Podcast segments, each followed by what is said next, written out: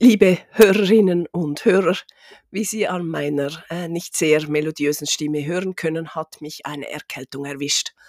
Ich erspare Ihnen und mir eine längere Erzählung mit krächzender Hustenstimme und setze für einmal eine Episode aus.